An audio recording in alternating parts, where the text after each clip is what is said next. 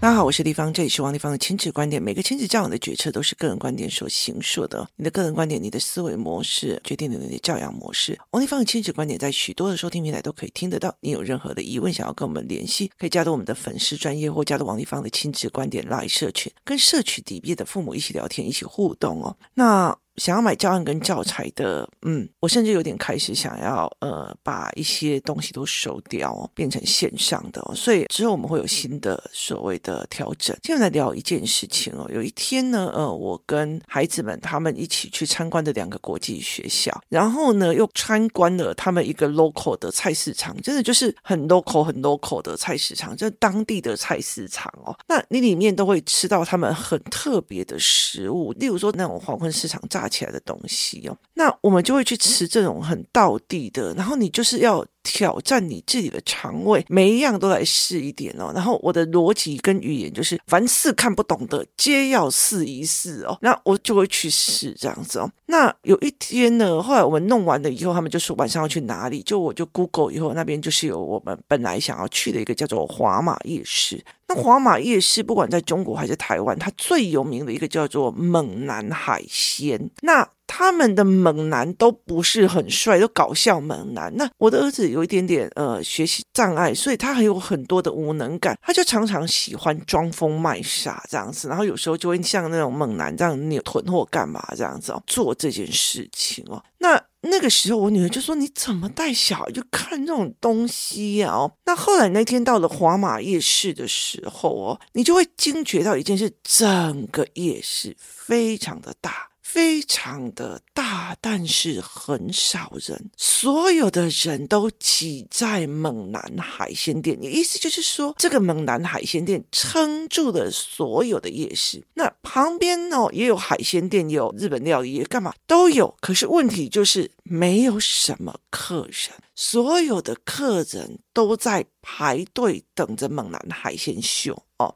那这个时候，嗯，我们其中一个妈妈就先过去，然后拿了号码牌，然后就说她很累，还要休息。于是呢，我就给她椅子哦，就让她在坐在那边休息。本人大力推荐一个日本的品牌，然后在淘宝买会比较便宜的那种带着椅子的。行李哦，那他就坐在那里，然后我们就说，哎，那我们就去看，就去逛一圈。真的就是整个夜市没什么人，所有的人都集中在那个海鲜摊。你意思就是说，几乎都是外国客，而且就是很多人为了要等他们，就去旁边按摩啊，就是修指甲啊，做很多的事情哦。所以等于是这一个猛男海鲜去带动了所有的经济。就是包括厕所收山猪，他一样也是用这种方式在做的哦，所以我就觉得那个厕所专收的钱，应该都是猛男海鲜喝完酒或者喝完水去的哦。那他非常有趣的一件事情，他就在外面就在就是聊的，只要有人跑到门口去候位的时候，他还顺便问他说：“我可以给你拍张照吗？”哦，这一群的猛男就会冲出来哦。那因为他知道有时候有些人就会开录影，然后再拍照，所以他的每一个动作都在扭。屁股哦，就是就是把那个嗨声弄到最高哦。后来有一个人，我们在那边等的时候，有个人说：“哎，那你们老板呢？”他就是：“老板在那边。”他就坐在我旁边，因为他在跟人家谈保险的契约哦。那那个老板他长得很帅，就是里面只有两个帅的，他们就说里面只有两个帅，然后 muscle 又很好的，就其中一个是老板，他穿着一个粉红色的狮子，上面有爱心印花的睡衣哦，吊带睡衣跟小短裤。那他就在里面，其实是扭的最认真的，而且他把全身的 muscle 都练到非常非常的漂亮。那当然里面有一些员工，他们每一个员工都要穿类似的所谓的不同的睡衣。那有些人就大肚腩呐、啊，然后毛毛腿啊，然后有的瘦的哦。就是都是那种搞笑的成分比较多。那后来我们在那边吃海鲜，当然海鲜也很好吃哦。就是我们后来进去在吃海鲜，因为我女儿就觉得说：“妈妈，你为什么会这么那种？”就是我也很开心说：“哇，我们要跟他们玩啊，然后摸啊这样子哦。”那后来其实我们就开始在看哦，它有楼上跟楼下。当楼上换了一批人，就是他的翻桌一翻的时候呢，他们就会定点定时就开始跳舞秀，然后去每个客人旁边搔首弄姿，就是有一些性暗示的舞蹈啊，然后把整个用的很嗨森这样子哦。然后接下来就换楼下，楼下也来一层，你知道吗？那个嗨哟，一刚开始我觉得音乐太大，后来我就发现它是整个夜市跟着嗨森哦，就是整个那个气氛带的非常非常的好。然后呢，我就叫我的女儿看嘛，我就跟她讲说，来到任何地方，你是找 happy 的，你要去配合那个环境的氛围，那他们就会开始也一起在那边跳，跟在那边扭。于是我们就在观察每一个人在那边扭，因为那个气氛很嗨嘛哦，那我们就发现了一件事情，就是每一个员工在扭，甚至他有一些猥亵的那种，你知道吗？就是屁股在摇动的那些姿势，他基本上只有去手 touch 别人的肩肩膀，然后他身体就算要做猥亵的动作，他离人跟人的身体是非常的远的。意思就是说，他手伸的很长，去踏到你的肩膀，然后屁股在很后面这样摇晃给你看。他完完全全非常懂性骚扰跟。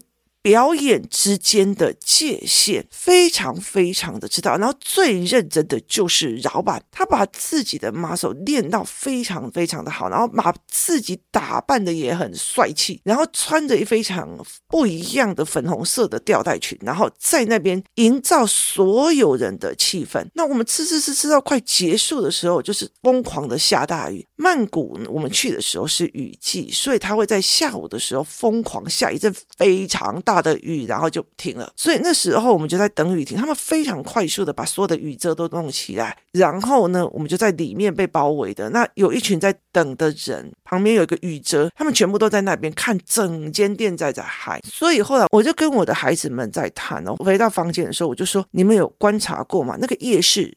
那个夜市的人流跟人潮多不多？他说不多，而且他其实在比较偏远的一个地方。那我们那一天去的国际学校也相对比较郊区啊。那第二件事情，我就说，那所有的人都是为了谁来的？是为了他们来的。那为什么国外的人会知道这些人呢？自媒体就是。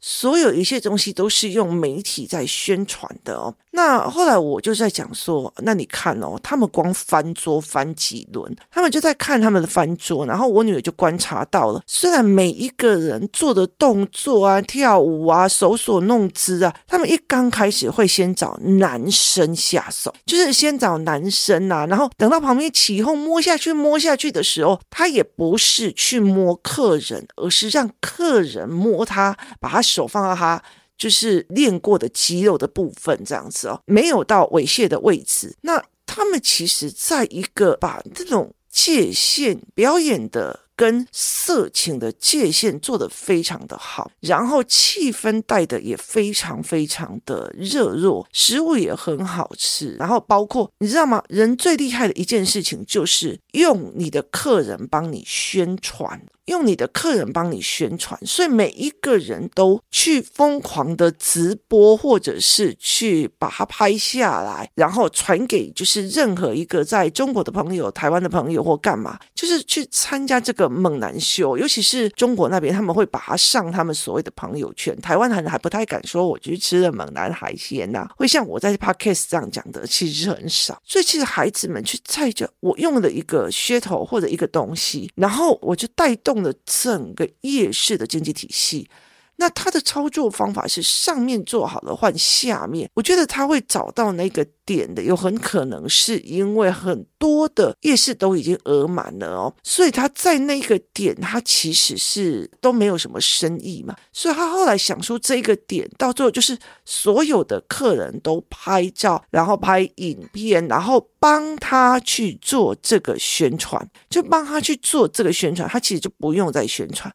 所以导致这个夜市所有的人都是靠着这个海鲜餐厅来的。那他怎么去拿捏色情跟娱乐之间的氛围？他怎么去拿捏客人对他的要求？其实，在整个过程里面，我的孩子们都一直在观察这一块哦。他们完完全全没有涉及到猥亵的这个部分。那其实现在的孩子哦，像我，我也很担心我儿子啊。例如说，他就很喜欢抱抱、乱摸我。我就会骂他，因为其实，在台湾这个东西都要走入性平，可是它却是一种非常非常呃好的。我现在真的蛮抱歉的，因为影片都有我们小孩的脸的，所以我就没有办法去把影片拿给大家看。其实它会让别人就会有不一样的哦，原来他们是把自己跟人跟人自己的身体的。界限拉得非常非常的清楚与明了，所以导致你不会觉得他恶心，然后你还会觉得他整个气氛很嗨森哦。所以后来其实我在跟我女儿或者是我儿子在聊，我就觉得他，你看他会带气氛哦。那同样的一件事情，我们去的有四个孩子，每一个四个孩子对这个氛围是完全不一样。我女儿其实就一直在那边骂，不要去那种地方骂，不要骂骂骂骂骂。那可是我就跟她讲说，你已经高中了哦，我一定要叫那个就是最帅的来跟你跳舞这样。然后就觉得没有这种妈，你为什么会有这种妈这样子？可是到了那个当下的时候，我女儿也会跟着人家跳，就是我觉得你在带气氛，我就不要在那边塞宾，然后干嘛这样。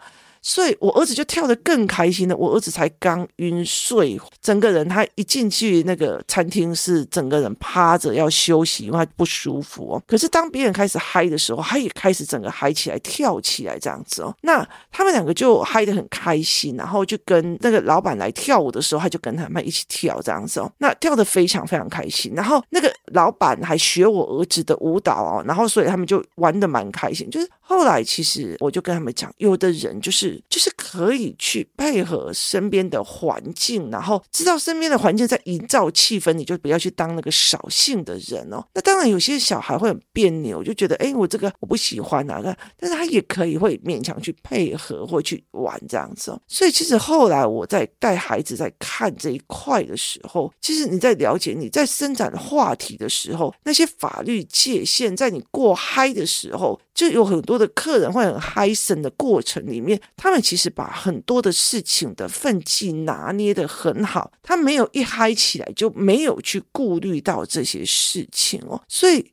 是一个非常非常好的一个示范哦。那等到这一群就是我们后来就是雨停了，然后我们就各自去按摩啊，然后去做指甲。然后他们又各自去吃哦，一整路下来，所有的人都是依靠着那一个摊位在红的，就是依照那个摊位在红，然后摊位在用，他们很经得起玩笑，他们很放得开。那后来其实我在跟我的女儿他们在聊，就说，其实我很欣赏泰国人的一件事情，就是他们会把日子过得非常的开心哦。就是我在皇马夜市的时候，我就在看，你看哦，这个老板他要面对多少的客人，他同样的舞蹈。还要每一次翻桌率，他就要跳一次；每一次翻桌率就要跳一次；每一次就要嗨一次。人怎么可能会有永远的嗨？他一开始去跟人家谈保险，去跟人家谈事情的时候，他整个脸是很震惊的。一过去切到客人的脸，马上整个人嗨起来，就这个敬业的态度跟敬业的思维哦。那我们后来就是吃完饭以后，我们就去剪指甲。那因为我的指甲会淡嘎，然后我就吃，好不容易在那边找到夜市剪指甲，然后我就剪。帮我剪指甲的那个小女生，剪完指甲之后呢，因为已经很晚了，她就把她的店关起来。移到隔壁的按摩店，让隔壁的按摩店帮他按摩，这是让我觉得非常有趣的一件事情。就是我 enjoy 在我的工作，我 enjoy 在 enjoy 当中，就是我享受我的工作，我也享受我生活中的享受，这是让我觉得非常的有趣哦。包括这一些所谓的在这种猛男餐厅跳舞的这一群人，他们一边端盘子啊，然后一边帮你 order 用菜单，一边干嘛？他们过得非常非常的开心。我常常在想一件事情：我们把小孩子弄到一个读书到，或者是做到逼到一个他可以读到好成绩的过程里面，他是不是也丧失了那个随时开心起来的能力哦？那我也看到有几个小孩，就是在我们的后面哦，就是爸爸妈妈就是只要小孩一无聊就给他平板，然后给他电手机哦，那小小孩就一直在看手机哦。我就说，其实手机这种事情，他没有那个环境观察，他就会变成一个点，就是。这个时候开始嗨的，那手机就放下，然后你就跟他嗨，就是它是一个点，它并不是一个哦。他们原本在煮饭，他们原本在倒茶，他原本在端菜，他原本在干嘛？好，音乐一响起来了，大家就要配合的，然后一起去跳舞，一起去带动那个气氛。然后带动那个气氛的时候，如果这一个人被人家比较不尊重的去动了以后，旁边要用什么样的舞姿去把它挪开？就是。那个观察的一个思维，其实是你没有时间可以拿在手机上面去思考的。所以，其实带孩子去观察这一件事情，包括他们一下雨收的多快，为什么这样收雨，为什么这样弄？那他们是雨季，所以他们非常清楚。那所有东西都是观察。如果这人不懂的人会觉得，哦，那个王丽芳啊白痴，本变态，带着小孩去看娜娜区啊，看看胖胖的那个所谓的主街女郎，还去看所谓的猛男海鲜秀。那其实最重要的是，我谈的是什么？你谈的是什么？它是一个商业的创造逻辑。我从我一个一个夜市什么都没有，然后也生意都很不好的时候，这个人他愿意抛开他自己的面子，每天这样子去跟所有的客人，他很清楚知道今天来的客人并不会是明天来的客人。台湾的士林夜市，我以前是在士林夜市的。我在读书的时候，我住在士林夜市那边。我其实看着士林夜市哦，从一个很单纯的一个很有特色的夜市。是慢慢的，因为陆客来了之后，变成那种宰人的。因为我很清楚，你只来一次，所以我现在宰你。我现在宰你，所以呢，一盘水果会变得非常的贵，所有的东西都是在呛人的。所以我其实对这业是非常的有感情，因为我曾经在里面住过两年。那个住是早上菜市场在我旁边，晚上夜市也在旁边。我要进我的房间都还要经过夜市哦。它是一个让我很很很喜欢的一个场域。后来到最后，我就是不喜欢去的，因为它到最后就是所有的东西都是一些廉价的商品，没有自己的特色，没有去干嘛。它很。清楚士林夜市是一个观光景点。后来陆客来的时候，他知道这些都是一期一会的客人，所以他用的方法就是我这一次狠狠的宰你。反正你也不是常来客、回头客，我不指望你回头。你下一次要来再来台湾，不知道哪时候。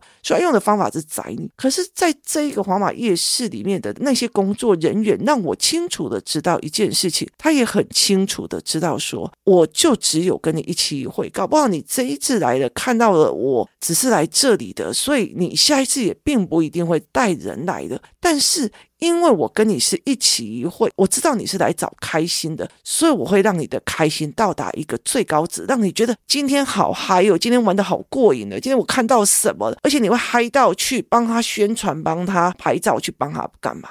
同样一件事情，我都是做一次客，我没有做回头客，可是。不同的思维产生不同的行为，所以到最后很多人不喜欢去士林夜市，因为你就很清楚他在砍观光客跟宰杀观光客。他只要一让人家有这样子的概念的时候，他的整个要再回来就很难了。相对宁夏夜市就是不同的操作方式哦，那所以它是完全不一样的思维模式。现在反而是宁夏夜市非常非常的好逛，也很舒服哦。就完全不一样的思考，因为他们后面的所谓的营造团体是不同的思考模式。那在皇马夜市里面，我们在看，我带领孩子们去看的也是这一种。这一群人很清楚知道，我在这里并不会是 local 的夜市，因为它是给外国人的观光夜市。可是没有人愿意来，它它的景点、它的位置，它既不像通武里的海鲜是那么的有特色，它只是一个夜市。那其实。曼谷市中心就有很多，他为什么要驱车前来？那于是他就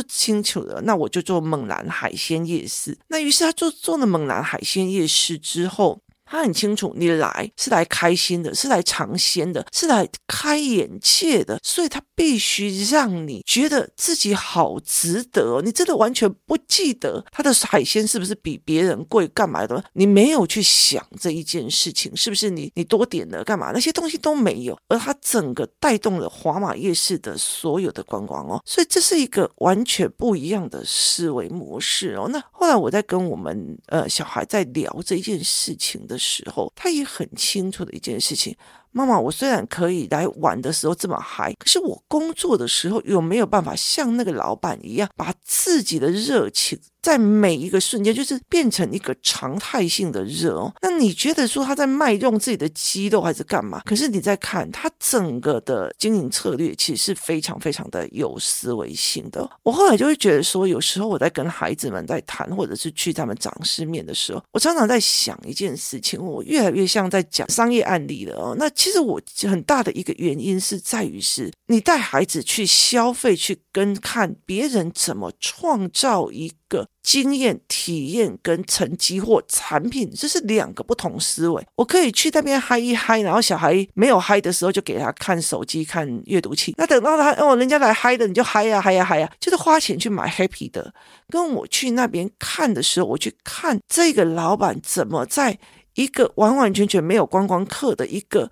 夜市里面去面对他自己惨淡的商业跟这个没有客人人流的时候，他是怎么用他的思考去突破，创造了这一个地方属于他的特色，创造了给游客的新的感官，创造了一个很多的事情哦。所以其实我常常在跟我的孩子在聊一件事情哦，台湾一直在告诉孩子，你要尊重自己的感觉，你要去干嘛？可是所有的创造与创作的过程都是站在。别人的角色，穿着别人的鞋，在想事情。当你满足了别人来的需求的时候，你的生意、你的人生、你的东西才会有价值。这才是一个非常有概念的一个。东西哦，就像我最近也一直在想，我要怎么样才可以帮助更多的孩子，或者是更多人？你希望我帮你们解决什么问题，我就去先去把那一套的教材给做出来，要不然我一直往前冲，我看到什么就一直往前做，很后面的教材，很高阶的教材哦。那对你们来讲，已经不一定是所有可以用得到，因为你们孩子没有这样子的状况。所以，与其我自己去想说，哎，我要怎么样才赚钱？我要怎么样去怎么样？我要干嘛？很大的一件事，替别。解决问题，去站在别人角度想是一件事情。那这个老板他很清楚，你看每次只要翻桌，我今天这样子看他们这样，他们至少一个晚上要嗨到六场以上，嗨到六场以上，然后每一个人要跟他们拍照，他们还要再嗨一次给他看。那每一个的笑容都不会让你觉得他很疲惫、很累，他甚至不会笑一笑转头脸就臭掉，没有一个人是这个样子。所以他其实是那个氛围或者是那个感官让你去做。所以我后来就跟我的孩子们在。聊就是他很清楚，你们都是一次性来的，你们也就只有来了一次。那